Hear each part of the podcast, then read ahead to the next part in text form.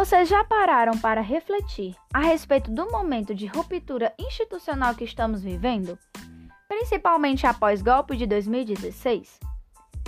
Um momento de crescimento de violência, perseguições a grupos minoritários, discurso de ódio, ataques a movimentos sociais e à educação?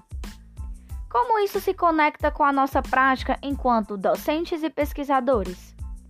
Como isso se relaciona com os estudos dos letramentos, mais especificamente o letramento crítico. E aí, ficou pensativo? Pegue seu café e continue me ouvindo. Olá, pessoal! Eu me chamo Dalila, aluna da disciplina Letramentos Processos de Interpretação, e estou aqui para mais um episódio do Café com Letras. No encontro de hoje, que faz parte do debate Pedagogia, Letramento e Leitura Crítica, discutiremos o ensaio Um Letramento no Singular. A retomada da agenda revolucionária em tempos de educação ultraliberal, que se propôs a discutir a respeito do termo letramento crítico, de autoria de Júnia Cláudia Santana de Matos Zaida. Vamos nessa? Para início de conversa, trago um acontecimento histórico que a autora nos relembra. Em 2017, o governo local de Charlottesville decidiu remover a estátua do oficial confederado Robert E. Lee, por ser considerada ofensiva à população afro-americana. Os supremacistas brancos, em sua maioria homens, responderam isso em forma de um protesto onde fizeram uso de arma de fogo contra os militantes que estavam no contra-protesto. Resultado: dezenas de pessoas feridas, atropelamento em massa e mortes. E qual foi o desfecho dessa situação? A União Americana pelas Liberdades Civis decidiu defender os direitos dos supremacistas e processou a cidade. E qual foi o argumento utilizado? A primeira emenda da Constituição dos Estados Unidos sobre liberdade de expressão.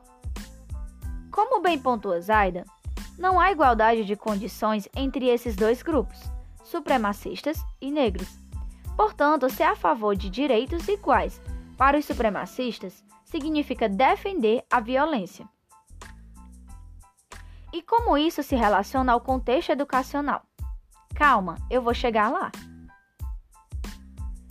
De modo semelhante, acontece quando generalizamos que as práticas multimodais de leitura e escrita no ambiente digital foram apropriadas nas escolas, sem considerarmos a diversidade de escolas existentes no nosso país tão desigual.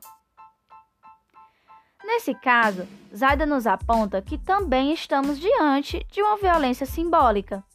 Por quê? Porque quando generalizamos a incorporação dessas práticas, negamos essa apropriação em diversas realidades escolares, gerando assim a exclusão de alguns grupos escolares.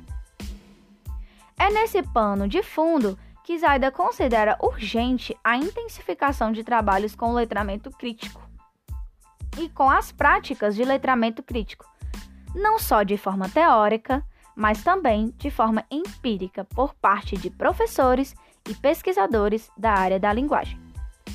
Mas o que seria então letramento crítico? No viés desse ensaio, Letramento crítico diz respeito às práticas sociais de leitura escrita.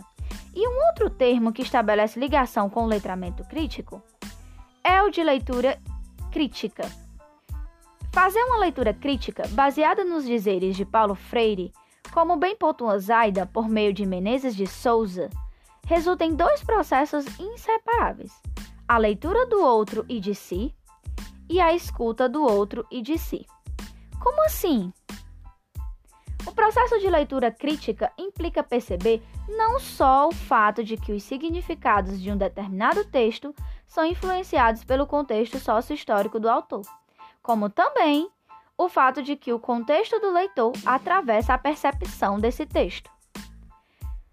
Retomando o questionamento inicial a respeito da intensificação de atos muitas vezes considerados inconstitucionais após o ano de 2016, principalmente, como por exemplo, no âmbito da educação, a reforma do ensino médio, que retirou dos currículos a filosofia e a sociologia, a proposta da escola sem partido, a proposta de implementar o ensino básico de forma online, entre tantos outros casos, não só relacionados ao, ao âmbito educacional, como também ao social, representam exceções que se tornaram norma. Estamos dentro de um Estado democrático em que autoridades tomam medidas para beneficiar determinados grupos e, para isso, retiram direitos de outros, tornando-se uma prática rotineira.